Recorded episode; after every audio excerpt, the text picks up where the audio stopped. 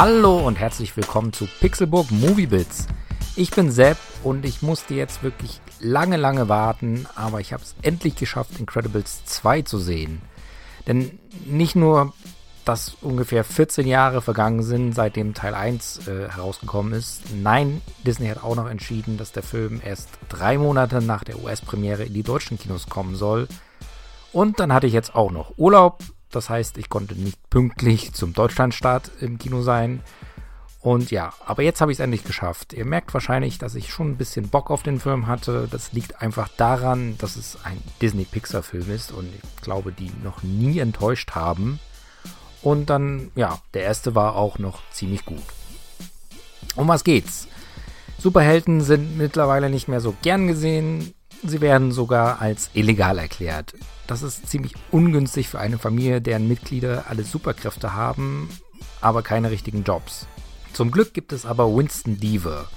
Der ist nicht nur Besitzer der Telekommunikationsfirma DevTech und hat deshalb auch ziemlich viel Geld, er ist auch ziemlicher Fan von Superhelden und deshalb will er deren Akzeptanz wieder erhöhen, indem er dafür sorgt, dass die Menschen sehen, wie die Helden für sie kämpfen und dass sie eben sehen, dass Helden gut für sie sind.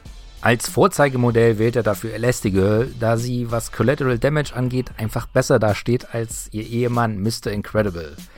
Während also die Ehefrau auf Verbrecherjagd geht, kümmert sich äh, Papa Superheld um die Familie.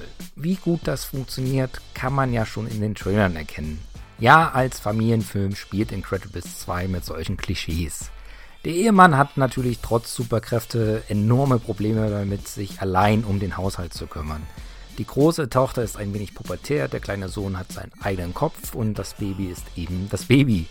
Zum Glück nehmen diese Konflikte aber wenig Platz im Film ein und außerdem sind sie ganz gut umgesetzt und gelöst. Und das nicht nur, weil alle in der Familie Superkräfte haben und das Ganze damit natürlich nicht wirklich ganz normal ist.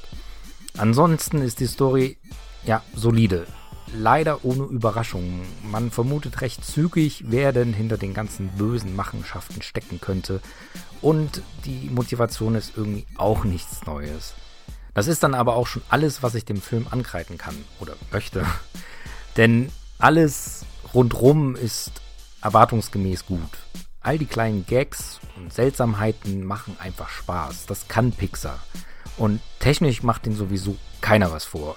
Ich kann zwar nichts zum 3D sagen, da ich 3D persönlich nichts Gutes abgewinnen kann und deshalb möglichst auf 2D ausweiche. Wenn man 3D aber mag, dann funktioniert der Film sicherlich auch in drei Dimensionen. Animationsfilme sind dafür recht gut geeignet. Soweit ich das aber beurteilen kann, sieht Incredibles 2 einfach klasse aus. Der Stil ist wieder an die Superhelden-Serien der 60er angelehnt und es passt einfach. Da gibt es meiner Meinung nach nichts zu meckern.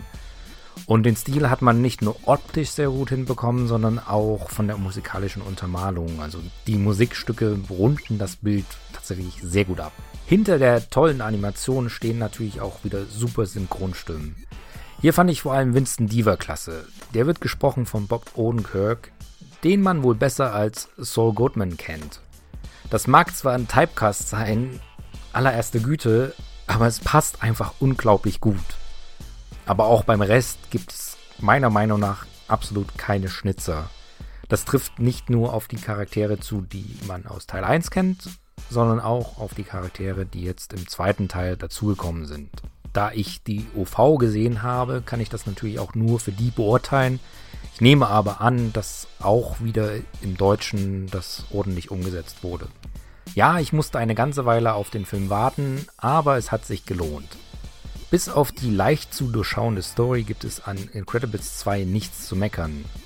Und man muss nun mal auch zugeben, dass es ein Familienfilm ist und damit auch Zuschauer ihn sehen werden, die vermutlich noch nicht mit komplexen Geschichten zurechtkommen.